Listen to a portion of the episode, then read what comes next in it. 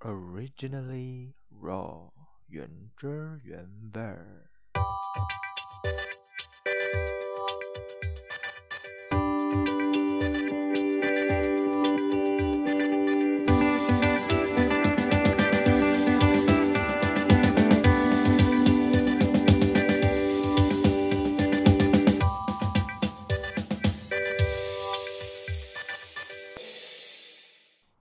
生活不 juicy，但还是有想念的东西。我们再次聊东聊西。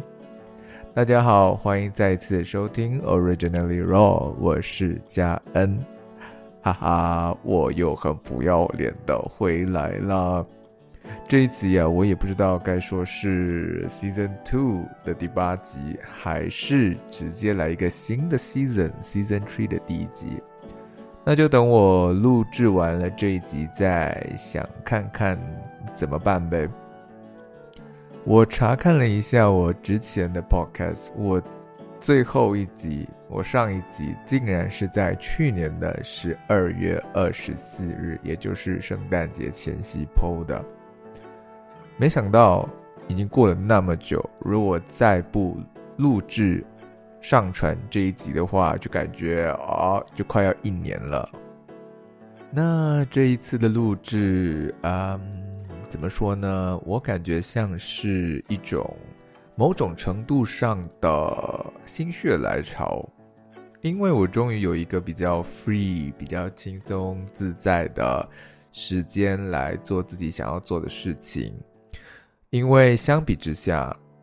之前的工作时间和现在的工作时间，我在这一个月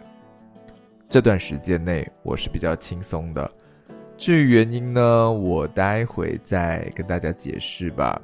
反正现在就是闲着没事做，所以就来录制一下 podcast 喽。然后这一集我可能会分享我在这半年多里到底干了什么事情。真的有那么忙碌吗？忙到一点时间都没有，忙到没时间去做自己喜欢的事情或者自己想要做的事情，忙到连一集 podcast 都录制不了吗？说实话，这份工作还算是我的新工作，因为我只做了七个月，然后这是第八个月。整体上来说，呃。这份工作它不会到太过忙碌，但它在某方面呢，就让我感觉到很累、很疲惫。再说，呃，这个工作这个领域哦，呃，它是我从来从来没有接触过的，所以呢，我在前三个月的时候是呃。处于一个摸索学习的状态，学习这个工作到底是怎么样的。那到后来呢，就是学习如何去维持，啊，如何把精力和心力投入到工作上。所以这就造成了我，即便到了休息的时间，到了我的休息日，我已经没有太。多多余的那个精力和心力去做其他的我想要做的事情，我喜欢做的事情，呃，更何况是录制 podcast，因为一到了休息的时间、休息日，我就只想要尽情的耍废，就是尽情的去放松。呃，对我来说呢，podcast 录制 podcast 就是一个没那么简单的东西，因为你想要有一些 idea，然后一些故事、一些经历，然后必须要整理一下这些 idea、这些故事，然后写成稿，呃，再找一个比较舒适的环境和时间来，呃，录制 podcast。它是很费精力、费时间的，所以因为这份工作它耗损了我很多精力跟心力，所以我就没有太多多余的那个 energy 去录制 podcast 了。再来呢，我觉得这一集的 podcast 这一集的录制，它除了是我半年多的心路历程的一个记录之外，它也可以当做是一个 ending 或者 beginning，这就取决于有没有下一集的 podcast。如果我还有那个精力、心力和时间，还有热情去录制下一集 podcast 的话，那这一集就会是一个 beginning，是一个开始，是一个起点。那如果没有的话呢？没有下一集 podcast 的话，那这就当做是我 originally raw 这个 podcast 的一个最后的交代，然后的一个句点吧。我并不是想要把这一集弄得好像很 sad，然后说的很悲观，什么把这一集当做我 podcast 的一个句点等等的。只是如果事实上。我真的无法兼顾得了那么多，而且我在话题啊、主题、故事的分享上已经遇到了瓶颈，也卡了好久了，毕竟七个月了嘛。与其这样的不断缠绵，然后藕断丝连的感觉，倒不如就是坦荡一点的放手，会对自己比较好吧，也比较轻松。啊，But you never know, I never know。看七个月后我又回来录制了，所以我只能说随缘吧，然后顺其自然。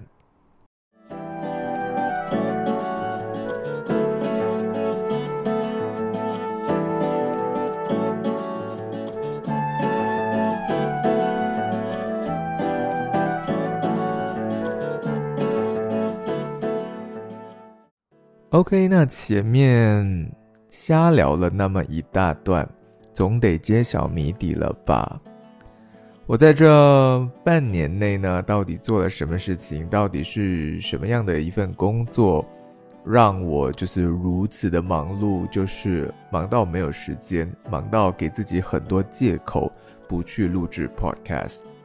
但是呢，我还得先小小的铺陈一下下，就是我之前。读过一本书，叫做《你的孩子不是你的孩子》，那里面呢就提到了孩子在面对教育的问题的时候呢，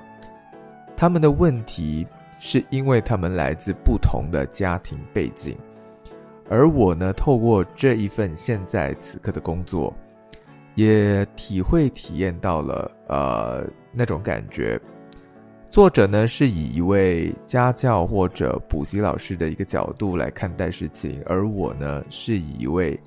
宿舍舍监来看待这些事情。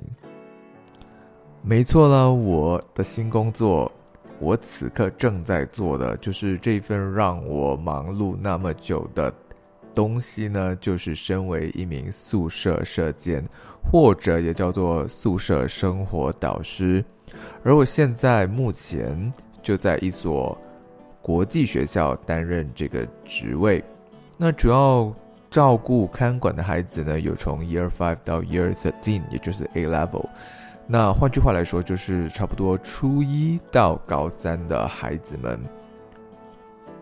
那说到国际学校 International School，那我看管的这些孩子们呢，就是来自各个。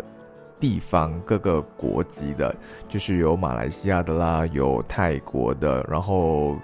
最近比较多有韩国和日本的学生，所以就是会有各种不一样的交集交流，以及所擦出的火花，是蛮有趣的一份工作。说实在的，我当初在申请这一类工作的时候呢，的确有一点小看了，就是呃，这份工作就是它的内容啊，以及它所触及的范围，就是万万没有想到它能造成我在心理还有精神上的如此大的疲惫感。就是我把这份工作，呃，想的太简单了吧，就是可能。早上的时候就叫孩子起床，确保他们没有迟到去学校。然后放学的时候就到自习时间，就稍微的看管一下。然后，呃，比如说他们生病受伤的时候呢，就呃做一些适当的处理等等的。就是没有想过还有这些事情以外的事情，来造成我所得到的那种疲惫感，而导致我不想要有太多的，就是去精力去做其他的事情。总的来说呢，就是这份工作没有想象中那么简单。再来呢，提到国际学校嘛，就是 international school，孩子们都是来自不同的国家，也就意味着他们有着不同的成长环境、成长背景以及文化，再加上语言上的交流有一些小阻碍、小障碍，毕竟在。这所学校呢，所有的交流都是以英语为主的，所以这就让这份工作呢提升到了另外一个 level。而且我自己呢有一个比较呃不完全正确也不完全错误的一个刻板印象，就是 international school 就是外国人来读的学校嘛。就既然是外国人来读的，那学费肯定是比较高的。那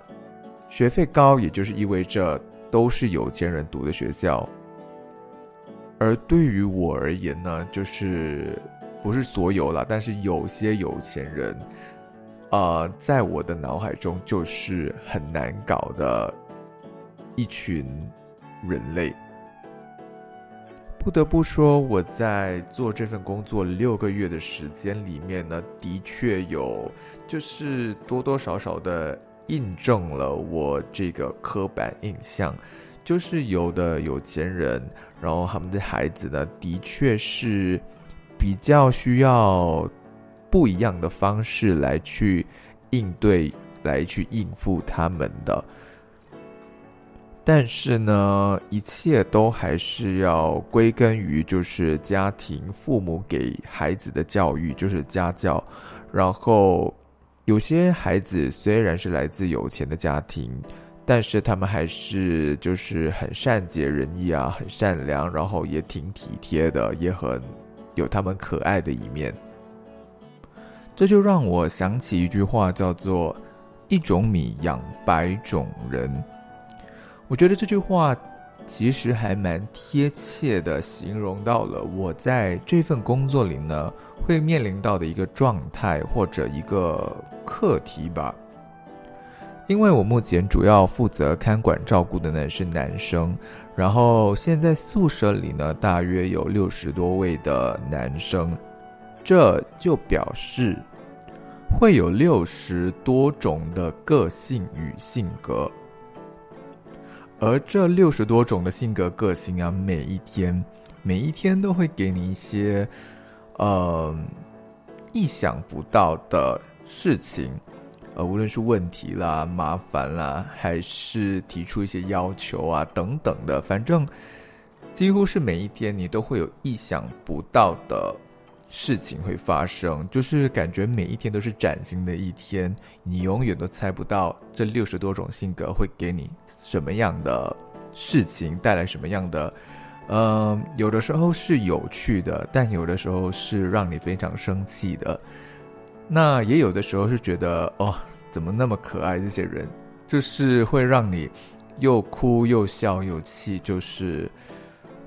他们能让你的那个情绪起伏啊，就好像坐 roller coaster 一样，你永远不知道会发生什么事情。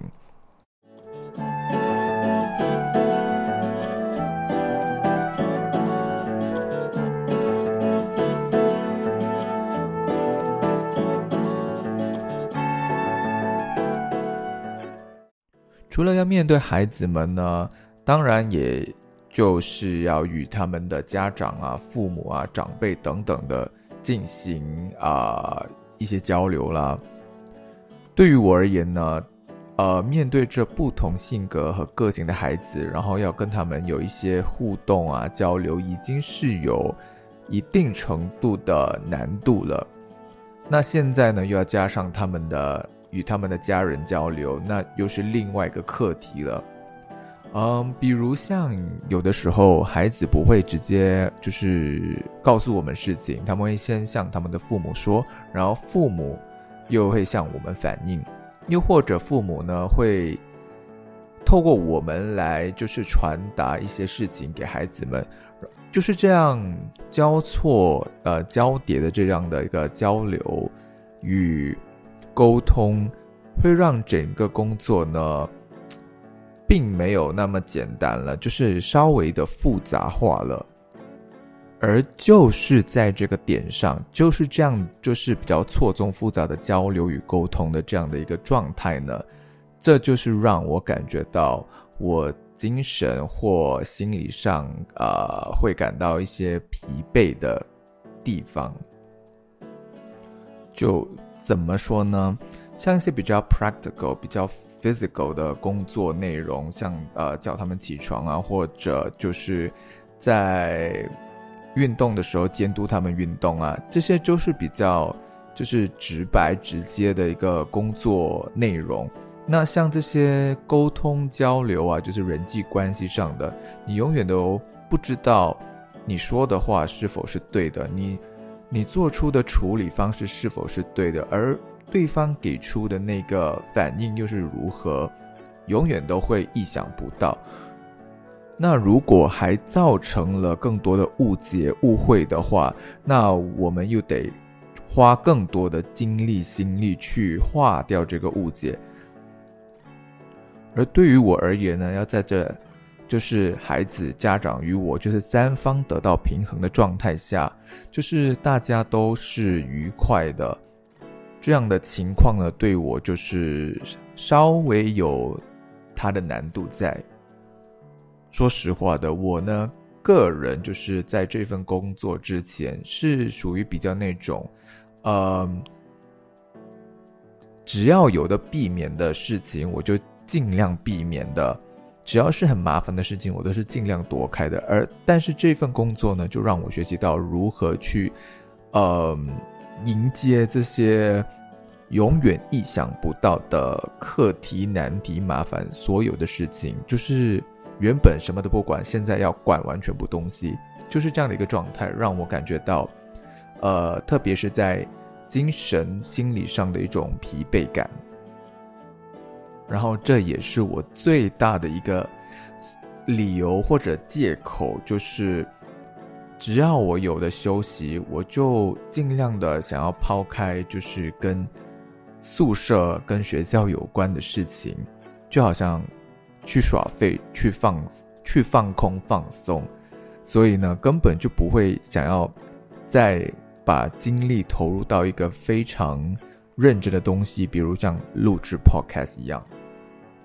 也许有的人会说，你可以在你的休息日录制 podcast，或做其他你想要做的事情啊，那是没有冲突的。没错，的确是如此。可是呢？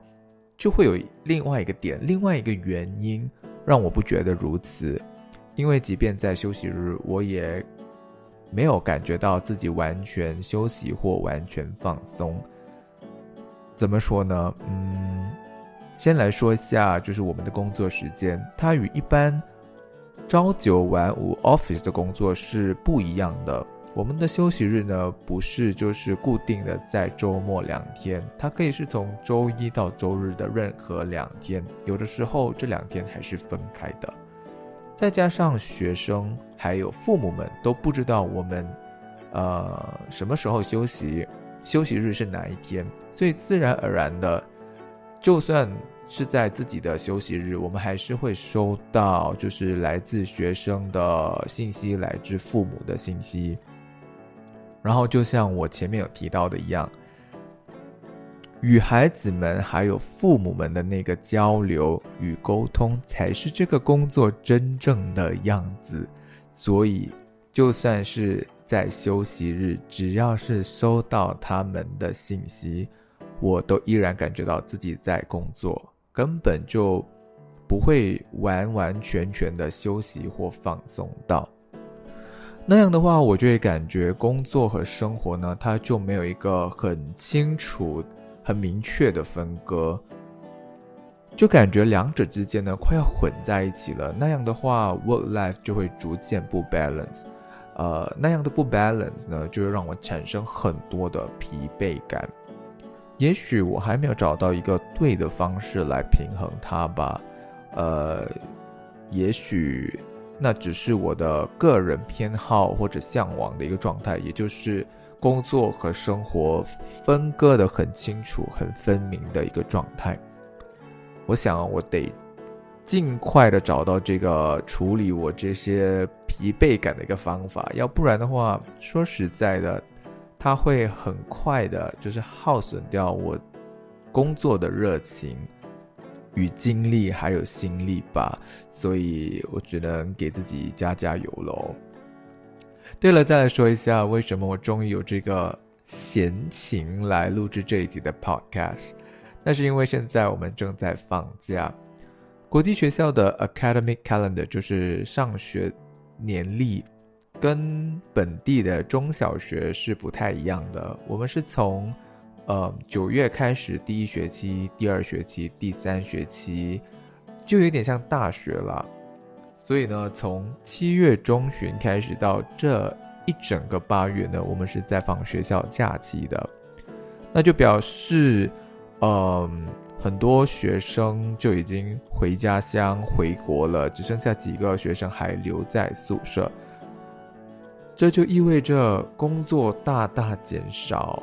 所以我才会有一个比较 free、比较松的时间，我才能比较自在的来做自己想要做的事情，也就是录制 podcast。我觉得这个学校假期呢，对于我而言是一个来的刚刚好的时间点，因为前面六个月呢，我就一直在摸索，一直在学习这份工作。它真实的样子到底是什么样的？虽然不能说已经完全上手，就是因为还有很多要学习的。就像我前面所说的，六十多种的性格和个性，每一天都会给你一些一些意想不到的事情。所以呢，就是天天都是一个新的挑战。所以我必须从这样的一个状态下。去找到一个平衡点，也不得不说，在六个月里呢，也就是累积了不少的压力以及疲惫感，所以呢，六个月后刚好遇到了这个学校假期，也是一个很好的时间来休息、来放慢，这是一个很好的缓冲的时间，来让我沉淀。一呢是思考我接下来应该要怎么更好的去平衡自己的生活与工作，再来呢就是为自己找到一个更适合、更贴近自己的工作模式和状态来应对，就是新学期的开始，就是面对呃之前的学生，也面对新的学生。还有就是家长们如何能更好的与他们有交流与沟通，而这样一个缓冲的时间呢，的确是很好的，让我就是想要做自己想要做的事情，然后还可以录制 podcast，就心情心境上有所转换了，所以也会比较好的去。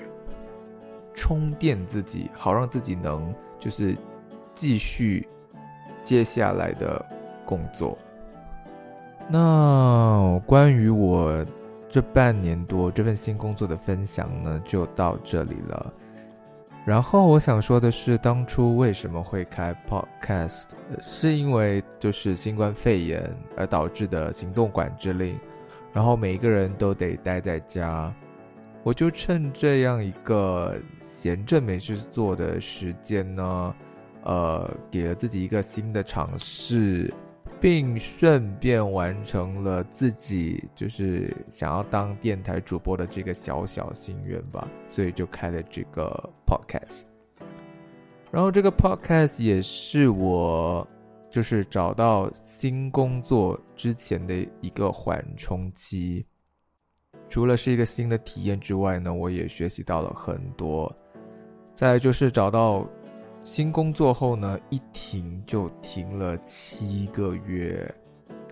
直到现在，就是终于有的缓一缓了。我还是会想要，就是来录制一下 podcast，因为它真的真的是我非常喜欢的一件事情。它是一件就是